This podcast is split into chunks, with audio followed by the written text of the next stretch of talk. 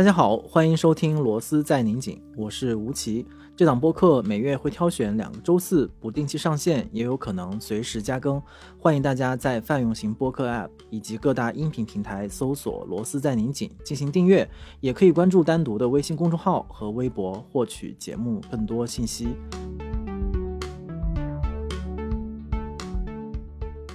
今天我们的嘉宾也是单独最近出版的一本小说集的作者，《暴雨下在病房里》的作者苏芳。嗯，大家好，吴奇主编好，我是苏芳。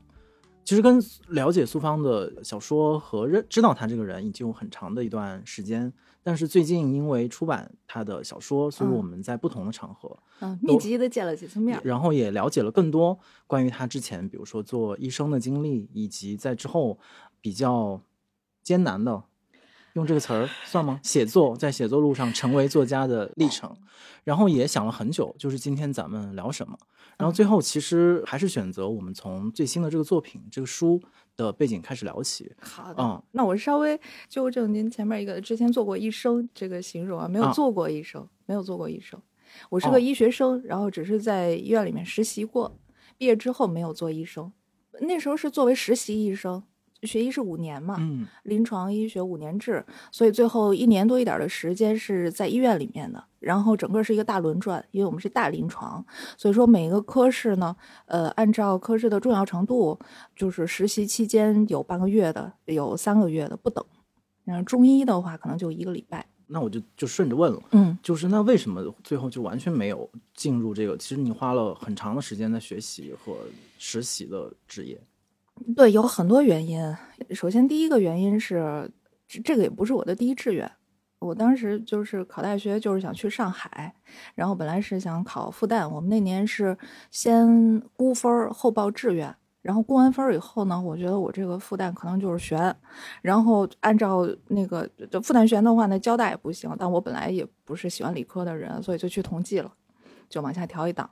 然后同济的话呢，我本来第一志愿是物流，但那个分儿刚好卡在物流不够。然后第二志愿是听我妈的，就是她希望我学医，她甚至希望我在家门口学医，因为我是沈阳人嘛，我们家隔一条街就是那个中国医科大学。这个是听我妈的，所以学的医。然后后来毕业之后没干这个，这个是其中一个原因，因为最初就不是我心里的。再一个是我这五年的学习也不好。当医生的话是对人民不负责任，对，后来也就没有。然后再一个，当时的男朋友在北京，然后我就毕业之后就过北京来了。哎，这里面好几个事儿，我就挺感兴趣的。第一就是为什么想去上海，另外就是因为听起来应该是更偏文科的，呃，兴趣和爱好。但医呃医学难道不是一个非常理科的专业吗？对我们那年高考是这样的，因为它不由你，我们那年高考是大综合。哦，就赶上了。对对对，大综合，然后三百分儿，你就都得学，但是很平均，都得学呢，就都学得浅，就都不用那么深。报志愿的时候，我是肯定是那个时候，那那个年龄，年轻人借着高考这个事儿，你可以离开家。我当时心里就两个地儿，要么就北京，要么就上海。然后那个时候觉得上海好像洋气一些，就是高高级一些，对，灯红酒绿的。呃，北京呢好像有点怕，然后北京也没找到太合适的学校。对，最后面你完全就是做和学的这专业无关的工作的时候，是一个什么样的心理感受？是觉得天呐，我终于可以做点自己有兴趣的事儿了，还是会有一点慌吗？到北京之后，我记得我干的第一个事儿是朋友的朋友给我介绍了一个写剧本的活儿，给一个编剧当枪手。你第一个活儿就写剧本了？对他怎么怎么着就觉得这人能写剧本了？是因为我这个朋友呢，他在给这个编剧老师当枪手，嗯，然后这个编剧老师呢还缺一点枪手，然后我跟这个朋友认识嘛，我们就是喝喝酒啊什么的。他说你也能写这个，你也能干这个活儿，然后就介绍我跟这个编剧老师。我们当时还没见面，打了个电话，老师给我打了个电话，聊了聊，问问你什么星座。我说双鱼座，然后老师说我们俩挺合，然 后说那个你最喜欢的电视剧是什么？我说是早年那个港剧《大时代》，就是郑少秋啊那个。他说我也最喜欢那个剧，然后这事儿就定了。然后我对对对，当然他教我，他很教我，他带着我写。他都不是一上来就给你安排工作，说你现在有这么一个戏，你写什么什么，没有，他完全是像一个老师一样，他本来也是个老师，他在电影学院是老师，好像是个教授，像带学生一样的带我，然后先给我拉片子，说你看一下这个这个戏，某一个电视剧，你看，比如说一到五集，一到五集看完了以后，你把这每一集的那个情节点拉出来，然后这一集里面哪一些是必要的，哪一些是呃刻意而为的，然后打点儿的地方在那儿。我觉得这这师傅还挺地道的，对，非常地道。然后每一集开头应该是什么样，结尾应该是什么，手把手了，相当于。对对对，他真的是把我呃稍微教了一下，就是有一个基础了之后，然后才让你开始工作的。所以，那你看你，比如说你书里面，或者是之前的一些采访和描述，嗯，就其实对文字的这种敏感和兴趣，其实很很长的一段时间。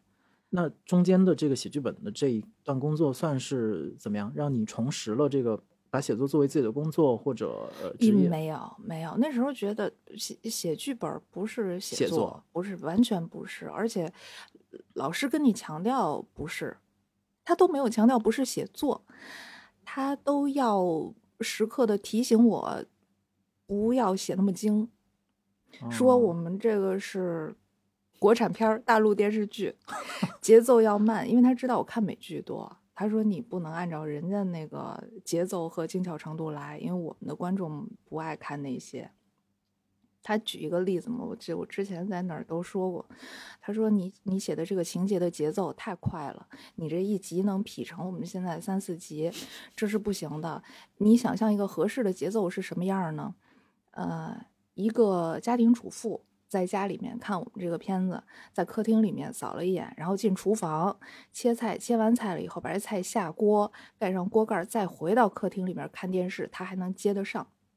是这个要求。我听你描述的时候，就就是和我自己看电视剧的 那个流程特别像。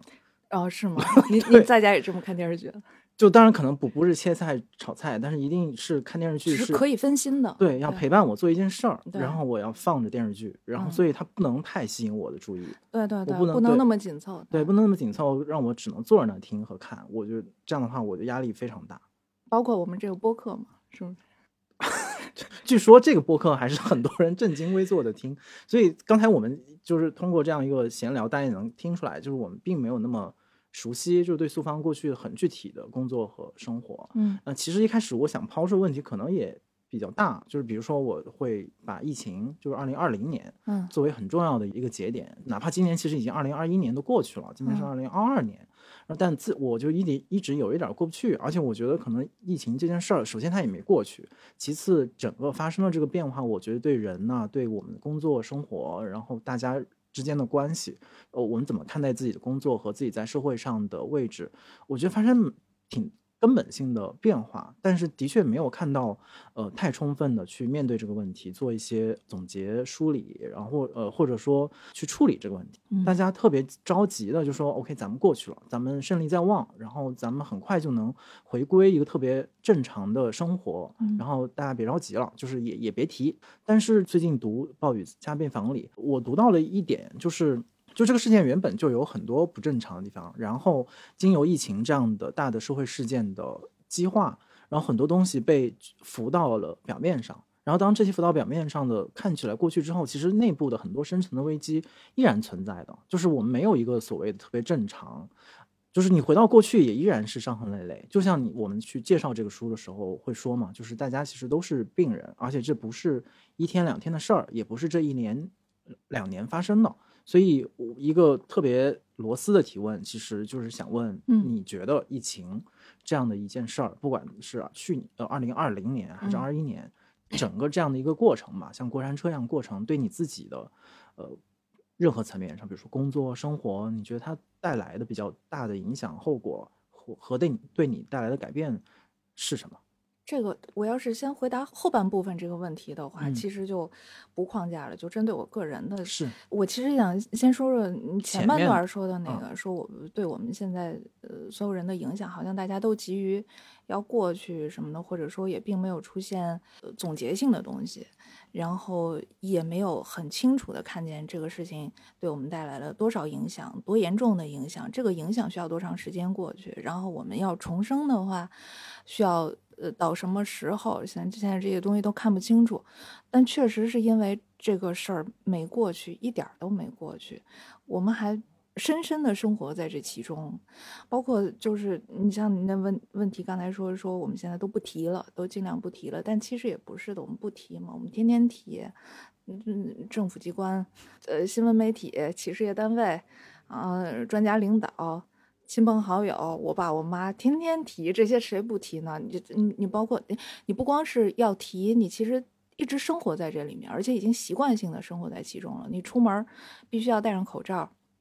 脸上戴一个，包里带一个，这个习惯性已经养成了，那就说明什么？疫情没过去，而且你已经。你这个每个动作都是非常自然的了。你走到哪儿要进门的时候要扫一个码，然后你要进更加严格一点的地方的时候流调，这些东西你都习惯了，就说明他根本没过去。而且什么时候过去我也完全不知道。但是即便是他过去了，他确实是一个波浪非常大的人类的群体的事件。我觉得它和战争差不多，它就是一种现代战争嘛。那么。那你看，每一次战争之后，人群的变化，比如有国别的人群的变化，战胜国的人民的那个文化性情的变化，有战败国的人民的变化，然后你之后的政策是什么样，之后人的生活变成什么样，之后每一个人的性情变成什么样，这些都很难说。所以我们现在不知道，是因为我们现在身处其中。包括文艺作品也是，我们就说到《暴雨下在病房里》，里面好像和疫情有关系，但是它其实只是沾了一点边儿。为什么呢？有一些单篇小说确实是写在那个阶段，所以提到这样一个背景。但是你说它是针对性的以疫情为主题吗？不是的，就只是在那个情况下，我看到这样的人了，然后疫情作为一个底，仍但仍然是写人的。但是这个特殊的环境之下，人的情感、人的孤独和正常的时刻的人的情感、人的孤独还是有一些不一样。但它仍然是只沾了一点边儿。但是现在我们还没有看到特别好的、真的有很高价值的疫情主题的文艺作品。我觉得现在可能更合适的，比如说是纪录片儿。或者是包括疫情时候的小雨写的那个疫情日记，对，就是这两种题材，我觉得最合适。因为我们现在真的是身在此山中，嗯，好多好的文艺作品都是回头看的。你要经过那个时代了之后，真的经过时间沉淀了，把这些事情想好了、想透了，然后人要跳出去了，有了真正的变化了之后，再回头写，可能才会更好。我是这么想的。然后在关于我自己呢，我其实这个事儿就特别惭愧。说到疫情对我有什么影响，没有什么影响。就这两天还跟朋友聊过，我从疫情开始到现在没做过一次核酸。真的吗？嗯，我不知道身边是不是还有这样的人有吗？一次没做过，这确实特别惭愧。所以就是，就我一直在非常安全的地方。就如果说现在是战时的话，我就一直在大后方，就没往前多走一步，就就没见过一颗榴弹从耳边划过，没有，从来没有，也没怎么出门儿，因为你比如说最近如果大家要出门，就必须得带着核酸证明。对我，但是我确实没有出远门的需要，要么就是回家，然后回家的时候也都赶上比较平静的，比较那个低伏期，然后回去了，回去了，回来了也就回来了。没有赶在危险的时候怎么照顾，所以对我确实没什么影响，而且我不上班儿。听到这儿，很多听众就掀桌子了。对不起，我给大家鞠一躬。但但我觉得，就是看看小说里面，我觉得还是能察觉到挺多，至少比如说在对二零二零的那段时间，比如说隔离啊，然后大家可能各自禁足在家，不是说戴不戴口罩，或者是咱们做不核酸，因为这个是怎么讲，疫情给我们生活带来的一个特别具体的一个规定。就是说，你还要在今天这样的一个环境里面保持呃工作和生活的话，你得遵守一二三四几条准则。然后这这些准则已经成为大家非常呃习惯熟练，然后已经好像有的时候你都觉得好像那口罩就已经长在你身上了，甚至经过两年之后。但是我刚才说的那种觉得好像总缺点什么，嗯，是说大家对这个事儿没有什么感觉了。就是都挺习惯的了，对，习惯了。但是在你的书里面，我觉得好像是不是我误读了？就是他没有真正的习惯，就是他还是在，肯定没误读。你说吧。这不用安慰我啊。OK，我们现在就是被禁足了，然后我们见不到彼此，然后有很多种这样的问题，然后这个问题是我们新的生活的条件，然后我们在这个条件下怎么生活，怎么相爱，然后这个事儿，我觉得是这至少这本书挺直接的在在回应。嗯，对，是这样的。因为写的时候就是在那个环境下，所以要回避也回避不了。而且确实在那个时刻，呃的确是有很多素材，然后他那个在心理上的冲击性还是挺强的。好几篇都给我这样的感觉比，比如呢？比如有一篇我去找他那个，就是越过那个小区的呃检查，然后他竟然闯闯进他家的那个，就他说他忘带钥匙了什么的。不亮的星星，啊，对，它只是特别不经意的小说当中的一个情节的设置，嗯。但是你真正经过经历过疫情的生活的时候，嗯。你就会知道这是一个事儿，就这个事儿，而且它不可能发生在其他的年份，对，它就得发生在比如说二零二零，可能而且是疫情非常紧张的那个瞬间。然后不管你是用一个什么样的故事去去记着它，或者嗯。是接着它，这个东西其实就是某种，刚你说纪录片儿，对我来讲，它其实是具有这种记录的成分的。对，是这嗯样的。而且比如说这个细节，像像你刚才说那个细节，他是从大门跨过去的，这就非常好。你就说明在疫情管控之下，这个人是不听话的，这是一个人物性格的一个表现。就是就是这两个人，你你读下来就知道，俩人其实都都不是听话的人，不光是在这种呃行政命令之下，的生活里面也不大听话，也是那种反正和我差不多吧，自由散漫的那样的人。呃所以说，这还是一个呃，就是外部环境，它它可以交代出某一些人物性格，它是一个小细节。嗯，然后刚才说前面提到，比如说疫情，就是比如我们就说表刚才说的那个设定嘛，嗯就是出不了门儿，然嗯后可能各种各样的情绪，让你觉得必须得写，或者是给你提供了很多素材，就是在疫情的那个环境之下，你你感觉到的是什么样的一些素材呢？就是好像我遇到了很多的朋友会觉得这种即时性的对于一个生活的反应，不一定能构成小说的素材。很多人是在写，比如说他的回忆，写他的童年，这也是比较经典的文学里面的一些意象嘛。就是我写我家乡的小镇过去发生的故事，但能够写自己刚刚过去这一两年生活里面，并且以之为直接的素材的小说创作，其实是是很困难的。如果要这么说的话，我觉得可能直接反映，呃，疫情这件事情给我带来的情绪的一篇小说，可能是这个《如何杀死楼上的男人》。嗯它其实是一种压抑和愤怒，嗯嗯，但也不是直接对疫情的，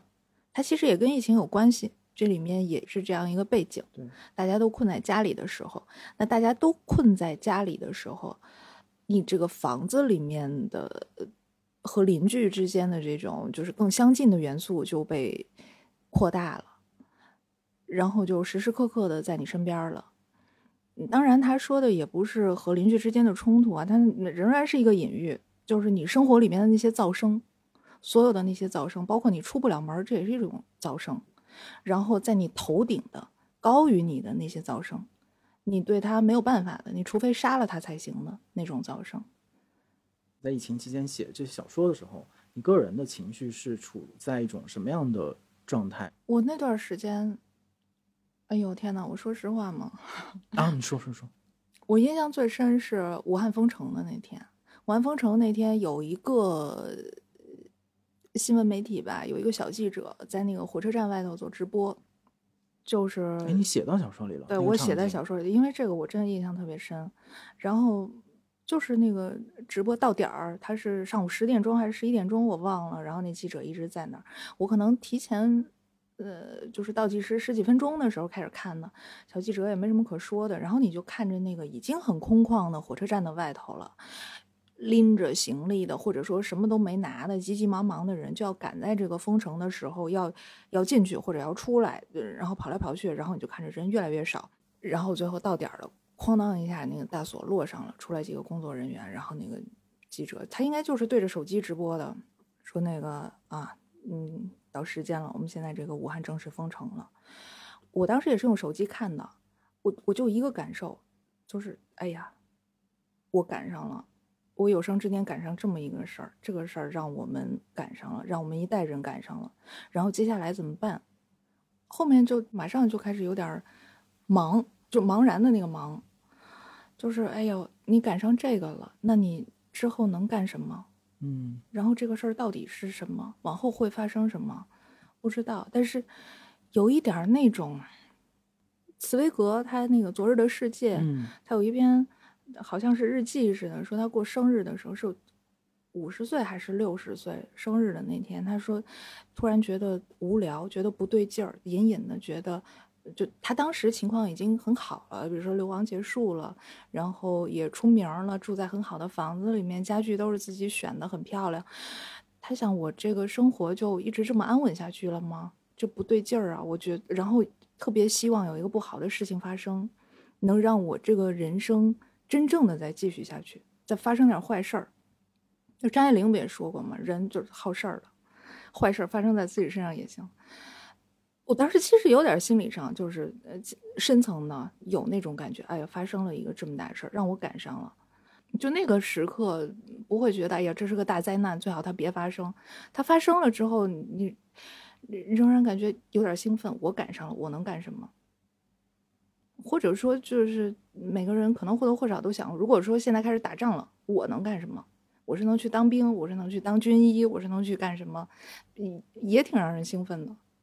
我觉得很多人其实都有一点茫然，就是嗯拿不准，就到底发生什么事儿了，嗯，然后会带来多大的影响。我觉得这种感觉伴随了我很长的时间。前两天几个朋友吃饭还在说，说刚刚过去的那时候还没过去，二零二一年的最后几天，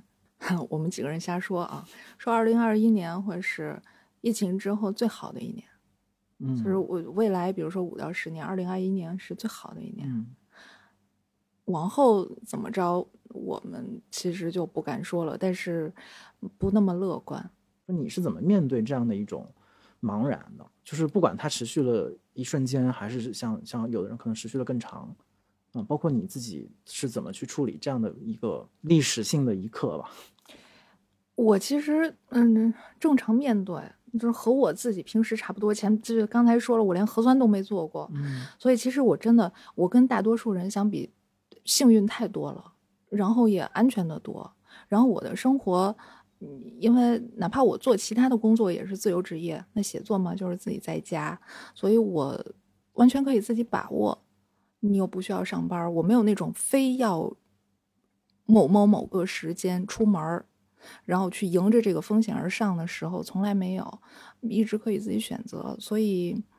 对我的影响确实不大。你会担心，比如说现在你你可以拥有的，如果没有呢？就是当整个形势如果不好，然后就具体的活儿没了，这会给给你带来负面的影响吗？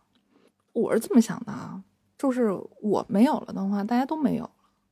那呃大家都没有了，总有共通的办法。对于眼前的这种具体困难的，还是挺释然的嘛，就没有把这个东西太当回事儿。也不也不是不当回事儿，我也当回事儿。但是因为你悲观的话，就是发生什么它都不超出你的想象。就不超过你最坏的打算。嗯对，对，因为我对自己要求也没有那么高，所以就不容易那么脆。嗯，说说你对自己的要求呗。我对自己要求啊，嗯 我对自己就是要求太少了，然后所以现在就无组织无纪律，就是嗯，就和小时候非常不一样。我妈是非常好胜心强的人，我从小是什么什么都得拿第一的，而且什么什么都得会。就是她养一个孩子，她必须得养出一个人尖儿，然后人中龙凤那种。我们从小，我妈就觉得我养这个孩子长大是要上电视的。我们东北就觉得上电视是很大一件事儿，一个人上电视就证明他成功了，他这辈子可以了。然后我妈对我就各种培养，学习好那是肯定的，你回回必须考第一，考第二都不行。然后呃唱歌唱歌，你参加比赛得拿第一，然后演讲比赛也拿第一。九七年香港回归知识竞赛，你得拿第一。什么速算，什么就就是只要是有比赛的地方，有选拔的地儿，你必须得是第一名。我小时候是这么过来的，然后可能从十三四岁左右开始就就开始反着劲儿了，就不行了，受不了了。反正那时候就是就不想这样了，就觉得松下来，我落在人后边，我看看行不行。然后再后来一看，挺行，挺高兴，反而有更大的空间，然后另外一个世界，嗯，我觉得挺不错，挺好的。所以后来慢慢，然后再到上大学，去外地了，不在我妈跟前儿了，就是谁也管不了了，山高皇帝远的，就变成现在这样了。但是这个我也不是特别理解，因为首先嗯大家从比如说我们如果纯然作为不管是书的读者啊，还是说呃远远的看着，就觉得比如说你写作一直很很稳定的在推进，然后一本又一本，这个人特别稳定。就是我觉得是很反差的，他和我我看到你的小说里面的这些故事的人物，他的那种，比如说他的情感的那种浓烈和他的那种强度，似乎不像是很难兼容。就是这个作者在他的作品方面的这种呃把握和他的决心，我觉得是挺明确的。就是从我的角度，他一点都不像你刚才说的是一个特别吊儿郎当的人。对对对，我明白，但是我也表达不清，这里头确实是误会。就是我是那种，比如说我要做一个事儿，那我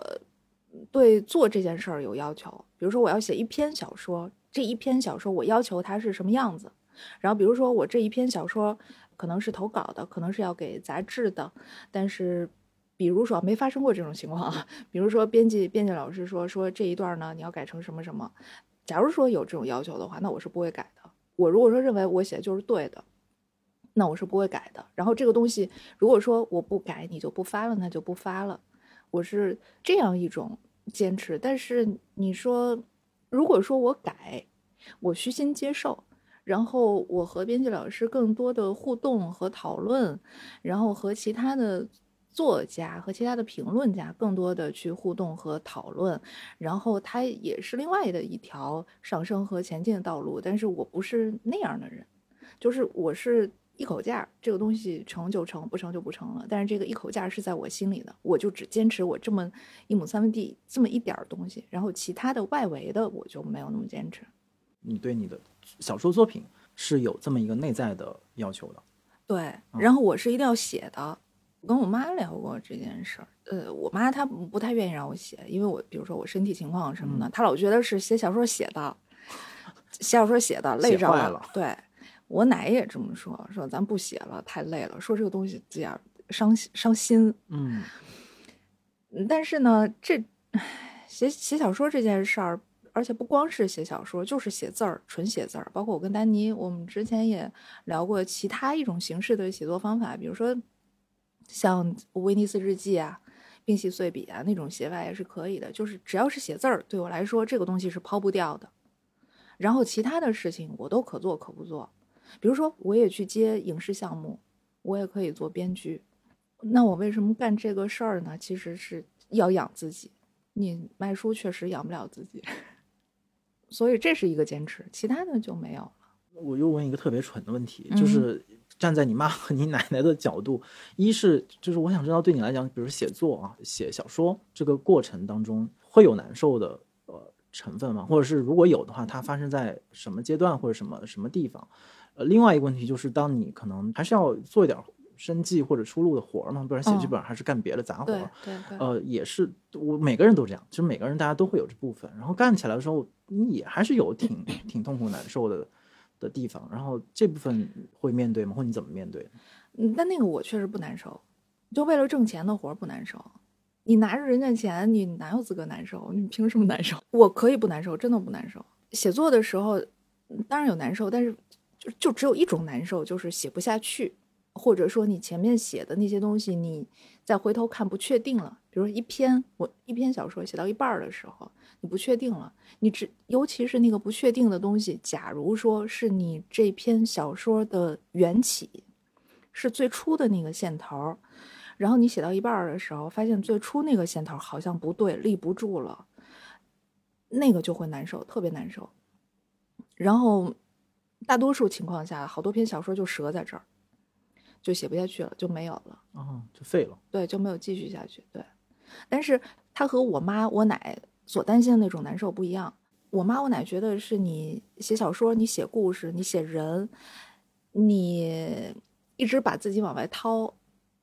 太累了，伤脑子、伤心。但是实际上对我来说，我所向往的就是这种往外掏。我往外掏完了，我就舒服了。这个对我来说是好的，写不出来才难受。对你来讲，可能你掏完了，可能你自己能舒服点儿。对，但我特别相反，掏完了不舒服，对，就是特别质疑，就是憋着，然后一身秘密才舒服，是这样。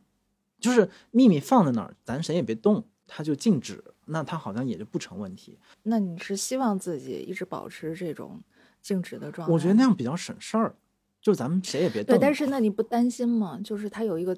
终结的那一天，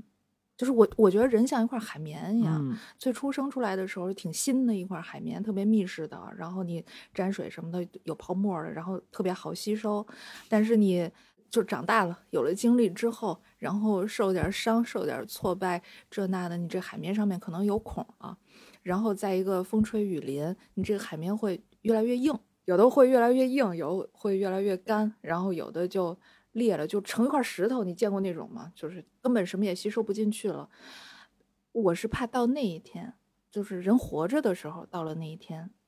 那还挺痛苦的。还是用海绵这个比喻吧。嗯不同的阶段都能够让这个海绵保持一定的弹性，还嗯还有吸收别人或者是吸收其他物质养分的这个能力。，对，其实对这个海绵本身也是一种过度使用，就是它永远都在动，你知道吗？它永远都在，其实是一种压榨自己，在很多层面上。我现在想事儿就老是这样，我想什么事儿，这件事儿我做还是不做，这个话我说还是不说，我老是想到我我比如说哪一天咔吧一下我死我死了，我临死之前还剩三十秒，我脑子里边想到这件事儿的时候，说不说？我会想，我我绝对不会想说，我我临死之前说，哎呀，那个秘密我跟谁都没说，我这一辈子我做的太对了，不可能的，我把自己展露出来了，这个事儿我做了，那个话我说了，能怎么着呢？这一辈子我过完了，挺好的。这个事儿你什么就是这样的一个 面对自己人生的观念，你大概什么时候形成？就是特别直接的面对死亡的时候开始，嗯人生病的时候，嗯嗯怎么讲？它就成为你的就面对这一切事儿的一个基本的方向不会变了。对它变成一个就是类似于信仰式的法律了，就是不会动摇一直在你脑子里面，就好像舞台上面的幕布一样，你平时不注意它，但它一直在那儿，它成为一嗯个小小的标准。就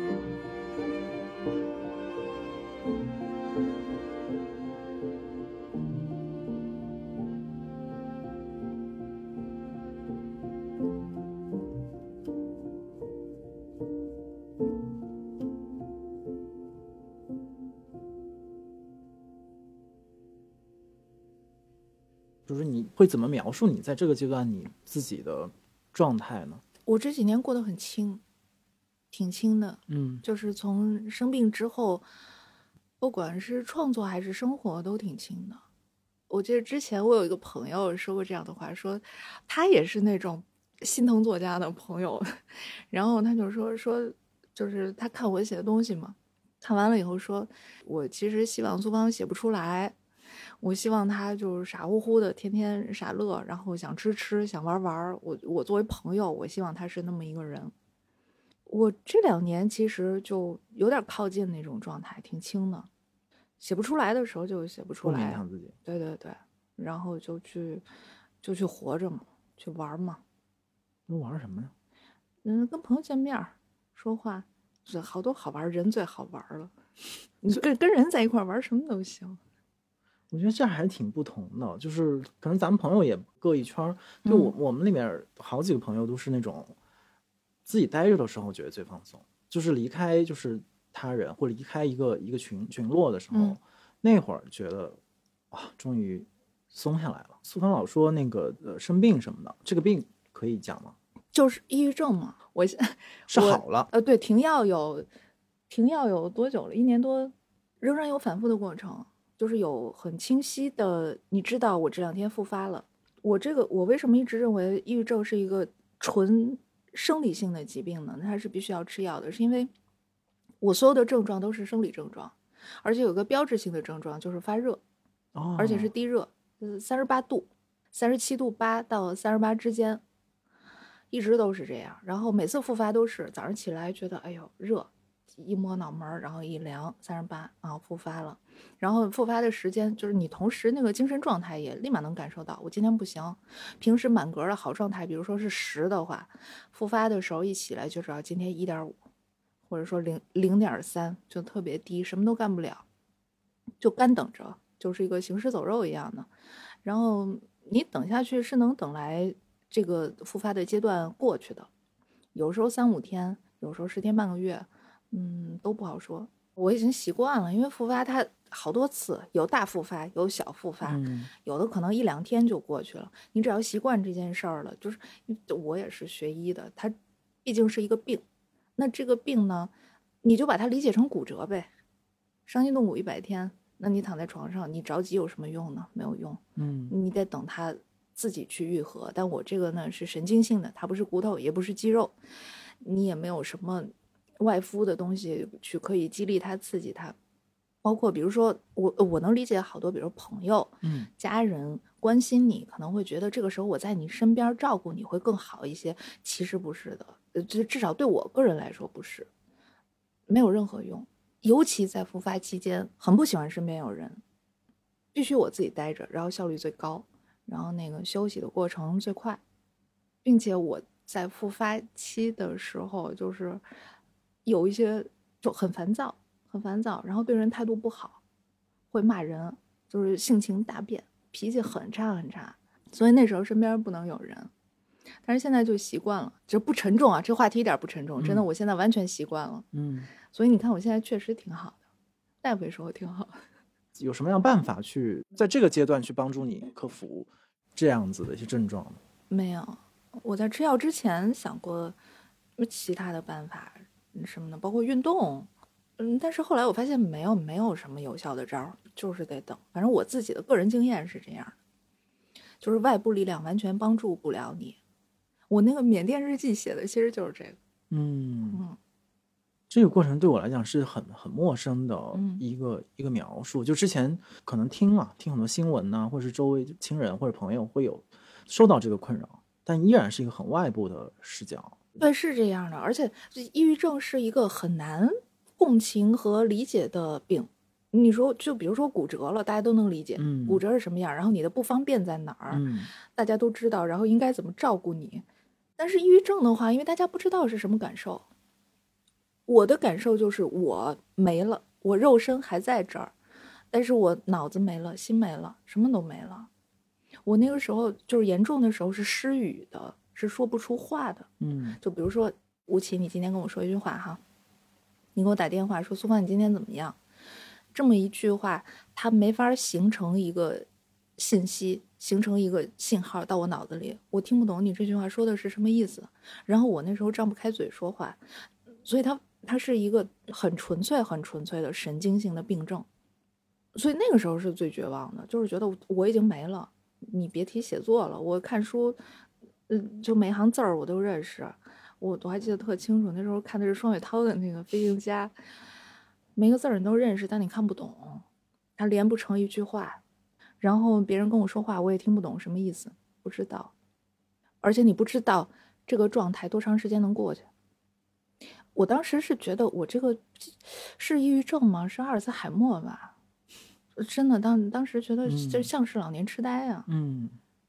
啊，但是后来吃药了嘛，这就是只一直试药，就先吃这种药不好使，然后再吃另外一种药不好使。当然，吃药的过程也很痛苦，因为它有很强副作用，嗯，非常难过。其实抑郁症都都变成了现代人的一种对自我认识的一个很重要的一个一个潜在的风险。就大家其实都把这个词儿或者这些词儿挂在挂在嘴边，所以就当我们今天讨论起来关于这个题目的时候，我觉得它是有一些呃普遍性或者是普遍的意义的。就是比如说，当我们周围出现了这样的信号的时候，嗯我们应该怎么样去反应？就是我觉得这个是是很重要的一个一个提示。我其实不太知道，就是现在大家普遍的对抑郁症或者是抑郁状态，或者是说，就是每个人对抑郁的这些看法和讨论，和自己的害怕或者对自己的命名是好的还是坏的？有嗯些时候我觉得有点过度了。嗯嗯，有些时候只是情绪，然后有些时候包括你看我，我就看现在我们人，我觉得有一种群体性的低落，然后有群体性的愤怒，嗯一上一下的，忽高忽低的。但是要从生理的、科学的说，我觉得大家不要就是一上来就我也是抑郁症，我也是抑郁症，我觉得没有那么多吧。就它还是一个很专门、很科学的病症。对，嗯而且它是个生理性的疾病，有些人可能会有一些心理上面的困惑，或者说遇到了人生的低潮期，嗯或或者前前面有个困难，或者咔嚓有一个大挫败，那个人的精神状态、心理状态是会有变化的，但他不一定真的就是这个病了。嗯那么你可以想别的办法嘛？很多东西是可以在低落的时候救你的。你比如说，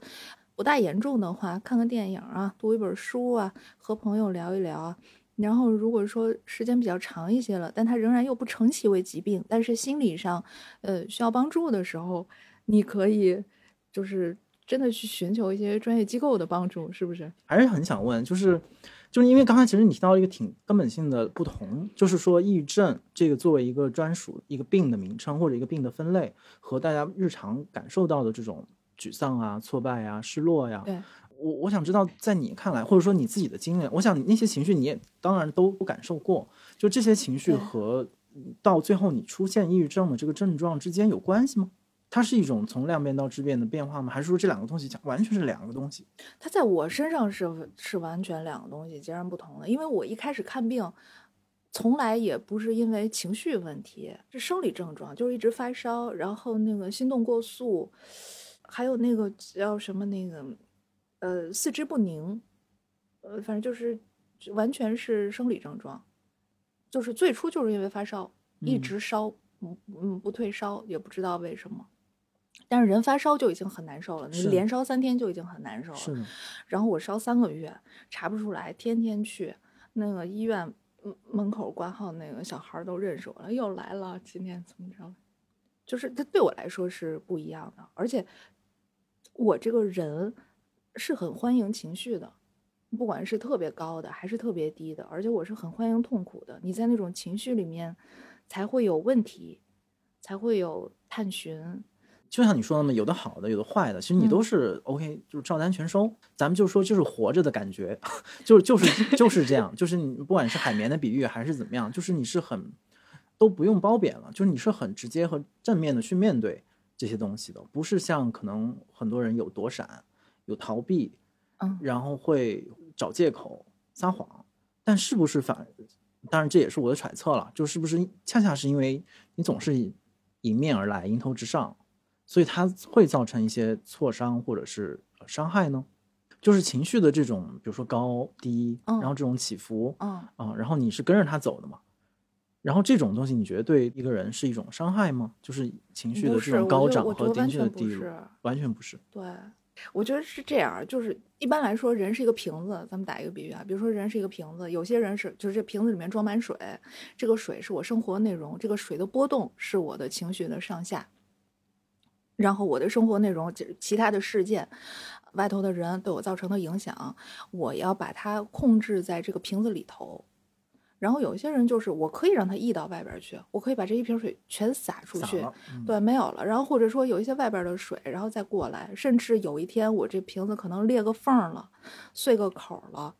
都是可以的。这是两类人吧，也也不一定是两类人，反正就是每个人有他自己不同的度。我是那种都行都可以，就是一成不变的话，那或者干嘛？那对，对，我就发现这个可能是，当然也不只说个体差异了，可能有好多种个体，就是大家就是应对这些呃情绪啊，或者是周遭世界的变化。嗯，然后因为你前面说到，就是前一阵突然有哦，你也是发烧，就发了两天烧嗯。啊，当然那个发烧它你还是有迹可循，比如说你比如说你喝了酒或者怎么样，就是你有一些怀疑嘛，就是是不是因为我做了这个，所以发了两天烧。然后那个时候也是加上各种的压力吧，各种压力情绪，然后都会到了一个觉得不对劲，是年底那两天吗？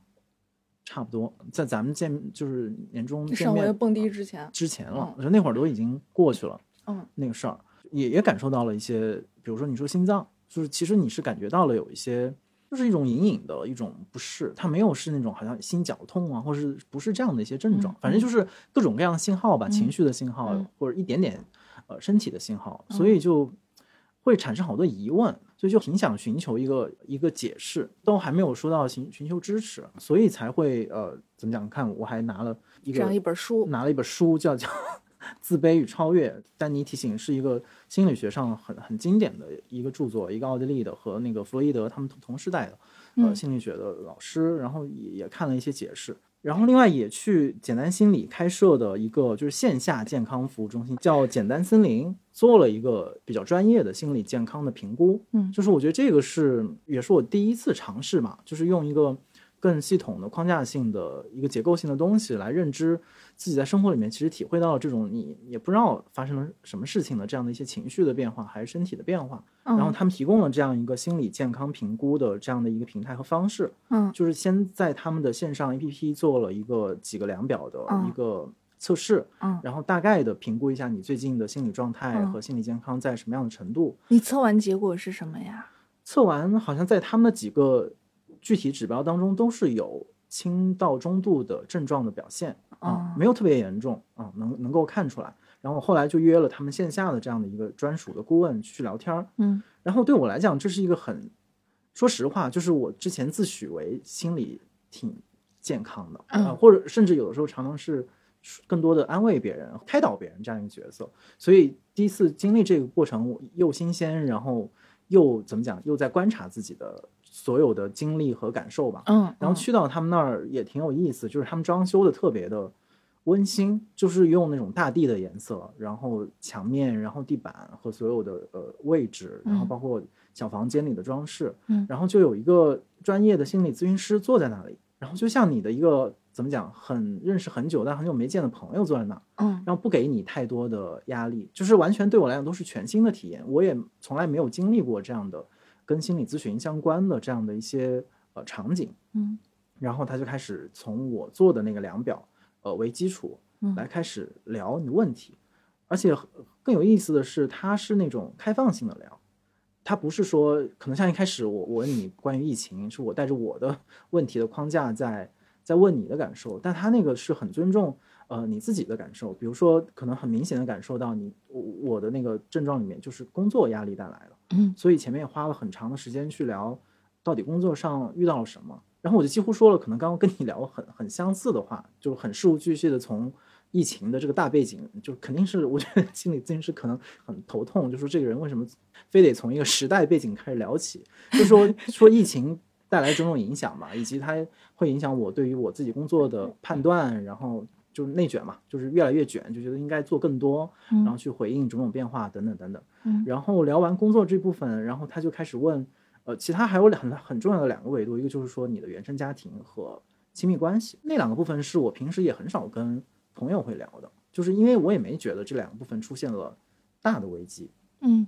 但是聊着聊着，其实你还是会重新的自我发现，就是发现，比如说你从你的父母那里到底继承了哪些特质，然后这个东西，反正至少我日常不会掰开了揉碎了去想，就说嗯啊，我我爸是在家其实是特别嗯开朗的一个人，嗯就是他其实是我们家的开心果嗯啊，但是我从来没想过，因为我的性格也不太完全是那样子，所以没想过自己和他在这个意义上是相似。但其实你会发现，比如说在有一些具体的工作的场景，比如说在一群人，比如说那天咱们蹦迪的时候，嗯，我就必须得扮演一个开心果的你那天是很开心，我看出来了，的角色，我都我感觉是真开心。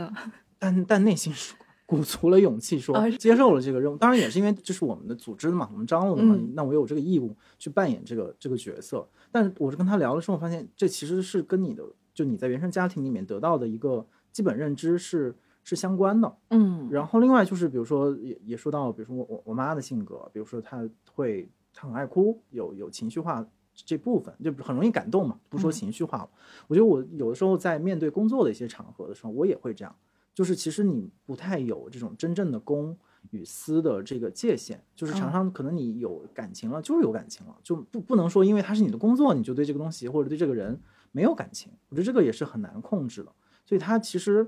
还是让我重新的认知自己这一个人的性格。他我是水瓶座的，就水瓶座有一个就星、哦，水瓶座，星座理论里面，就是水瓶座就是很容易对自己感到满意，就觉得啊，我自己就是一个很精妙的构造，就是很很愿意欣赏自己。那不是我们双鱼吗？在这方面好像也没什么可竞争的，就这是一个一一一个一个 bug，我觉得。可是跟他们一聊，就会发现，你其实好多这些市面上流行理论背后，其实你还是可以推到特别日常生活里面。就你你跟谁一起长大，然后你受谁的影响，然后性格具体是由什么层面构成的，我觉得去、哦去分析这些，会让你就觉得这些问题也许不是问题，它就是说你重新看到自己这个一个机体是怎么用什么零件组装起来的。对对对对对，啊我觉得这个是这是有好处的。我觉得这个角度是会，嗯，我不知道是不是足够科学，但我觉得挺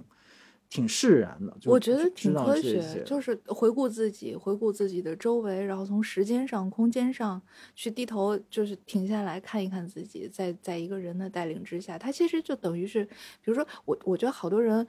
在一些时刻状态不好，其实是有点漂浮感，就是浮起来了，然后又不知道，好像双脚离地，然后但是。你通过这个对自我的注视，然后包括和别人一起对自己进行注视，你以后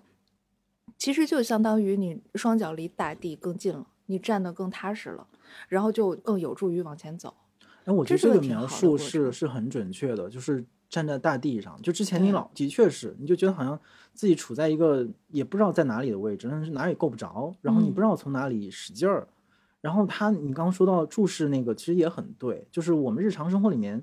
其实不太会停下来，真的看看周对，围的确实，因为你人没有那个气发生什么口儿。啊、嗯，然后他能愿意听你说这些有的没的，然后然后像我又愿意，比如说我当时还带着这本书去显摆，你说你看我最近也在努力学习 心理学知识，然后人家咨询师说是啊，我们我们这儿也有一本儿，然后就发现其实哪怕是你在跟他，比如我还请教了他好多，比如说对于一些一些概念的一些认知啊，比如说他最后说，比如说自我照顾啊这些概念，我都都想很想知道，当然也是可能就学文科学傻了，就是您给我讲讲这概念是怎么回事儿，然后它到底我们日常日常生活工作里面怎么去用这些概念，然后它意味着什么？它别只是一个鸡汤或者是一个口号，它怎么嗯落在咱们日常生活里头？我觉得就是好聊了好多这种事儿，我就觉得后来当然结果我从他的表达和最后给我的这个呃反馈和一些呃具体的建议上来看。和刚才咱们聊的也很相似，就他肯定没有到一个特别严重的或者是一个病症的那个程度上，嗯，那太好了。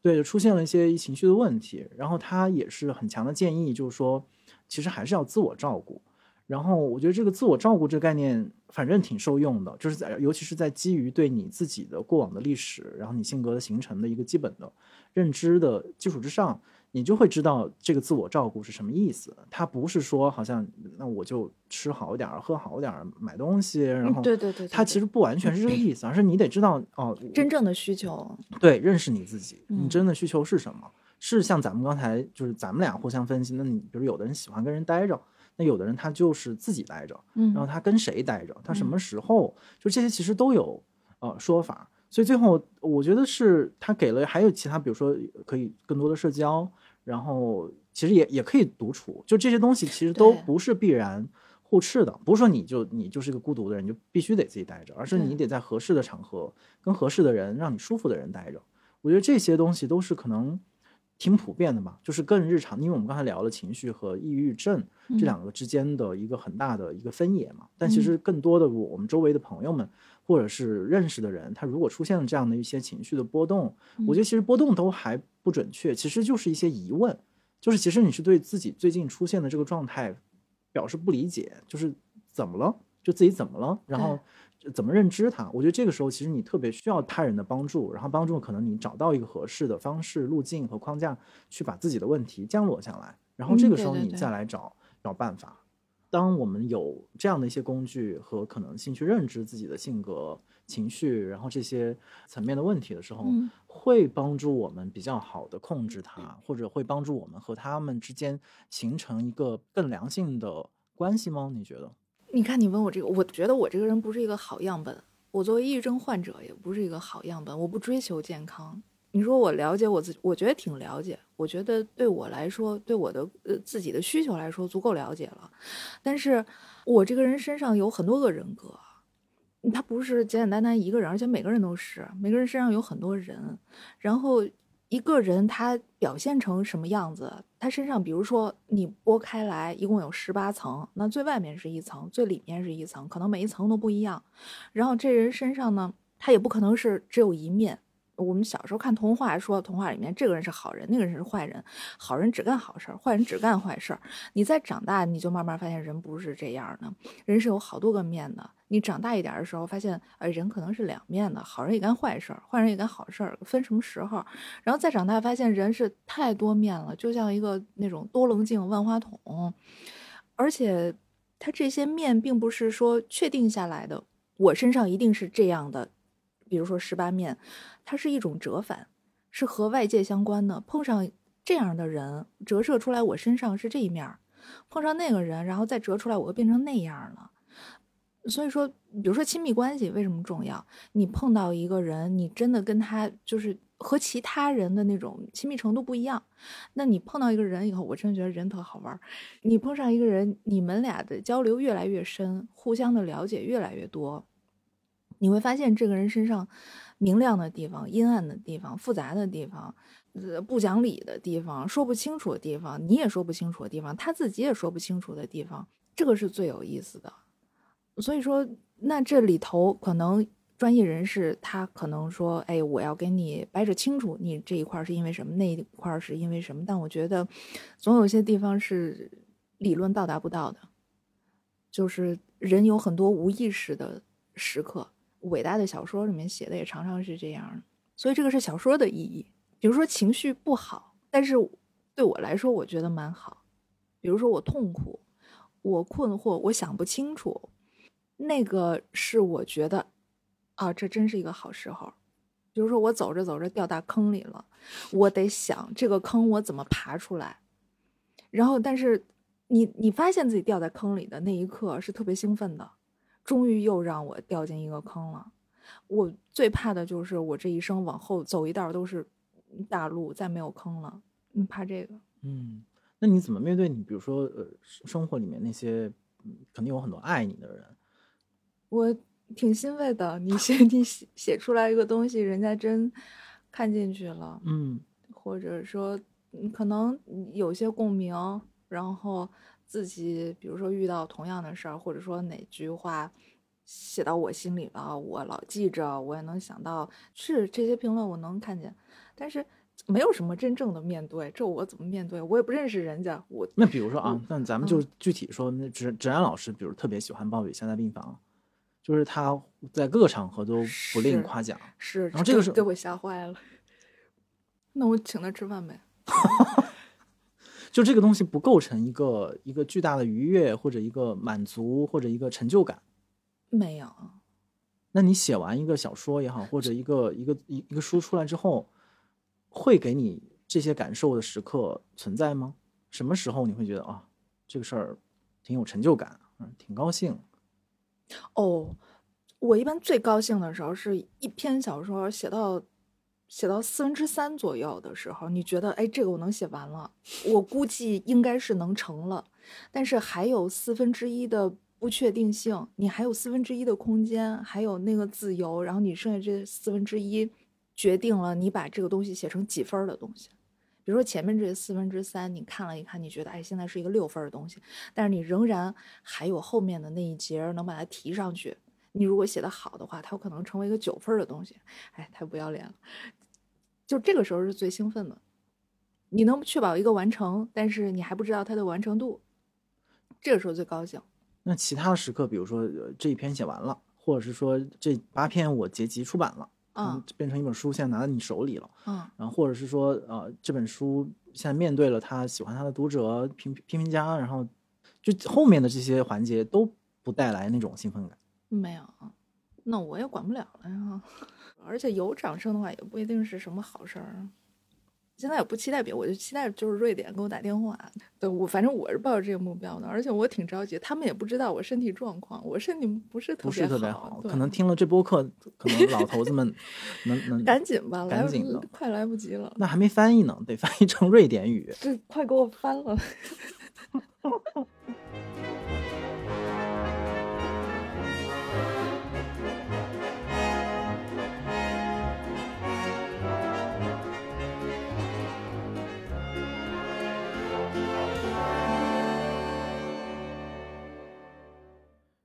刚才其实我们在这个聊天当中聊了很多关于情绪，所谓的 emo，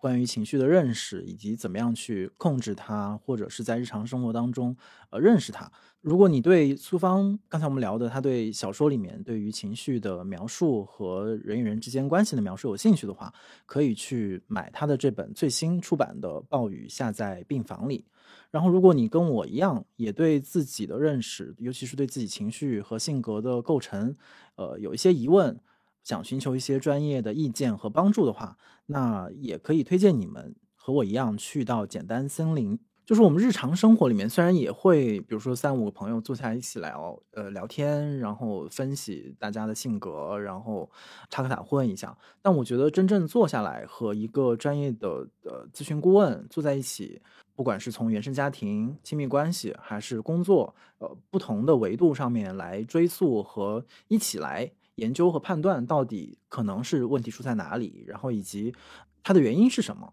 我觉得真正进行这种比较系统性的、专业的探讨。是很重要的，然后它其实，在日常生活当中不太有场景会发生，而且也取决于你周围的朋友是什么，有可能呃你的问题对人家来讲是一个包袱，然后但是在那样的一个一个环境当中，呃，会让你觉得 it's okay，讲出那些你觉得可能对别人来讲不重要的事情，比如说你自己和父母的关系，你对亲密关系的态度，很多不足为外人道也，但是心理顾问会，他会让我感受到，就是你就。放心的讲，他基本上会充分的肯定我的每一个感受，他不会像有的时候我们日常生活聊天的时候会说，哦，我觉得你这么想不对。但是在那样的一个环境里面，不存在这种对与不对，就是重要的就是要把你对于自己的认知，对于自己心理状况的一个一个描述，呃，全部拿出来。然后这样的话，他可能可以依据你的判断来给出他在专业的心理学方面一些框架性的认识或者一些专业的意见。然后这个反过来会肯定你说，OK，我自己遇到这些问题没问题，这不是因为我自己是一个充满问题的人，所以我才会呃想到这一层，或者我才会把我所有的关系处理成呃这个样子。通过呃聊天之后，我自己收获了一种很强的，就是 OK，我哪怕我遇到了一些情绪的难题和我觉得超过我能力的一些问题，但是我应该，而且我也可以直接的去面对它。而且直接的去面对它到底是什么样的一个问题，它有什么东西组成，它往前追溯或者往不同的维度追溯之后，你可能找到能够找到什么样的对应。然后当你知道了这些些特别具体的路径的时候，就是面对它的那个勇气和那个决心也慢慢的就准备好了。所以这个和我读那个前面说到那个《自卑与超越》那本书里面好多的感受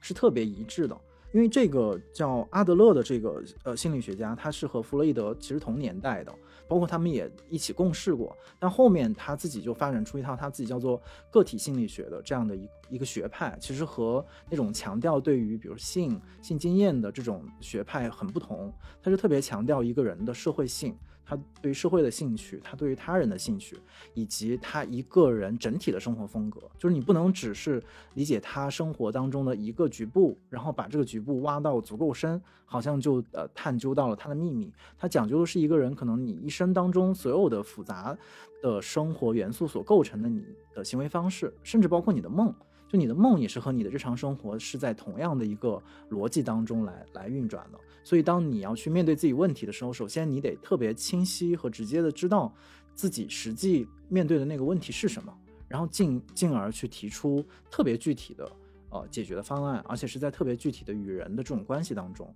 工作的、生活的、亲密关系的。然后他就特别鼓励，我就觉得他三观很正，就他特别鼓励人，就是特别直接的去面对自己的问题，并且在与他人的协作当中去平衡和完善自己。他不太呃鼓励，就是好像你就把一个。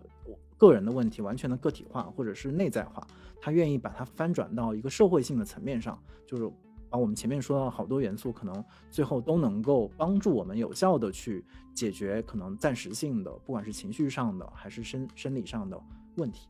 大家也可以和我一样去寻求简单森林的专业的支持和帮助。他们现在在北京有两家线下店，一家在朝阳的丽都这附近，然后另外一家在海淀的中关村。在上海年后也会开一家新店。另外，简单心理的 APP 上也有线上的视频心理评估，呃，大家可以寻求线上的帮助，不受地域的限制。如果听了这期节目之后，你对简单森林的心理服务有兴趣，也可以去到简单心理的公众号上回复“罗斯在拧紧”这个名字，就可以获得一百元的线上心理评估和三百五十元简单森林线下心理评估的听众专享福利，可以去体验一下刚才我说到的整个全过程的心理支持和分析的服务。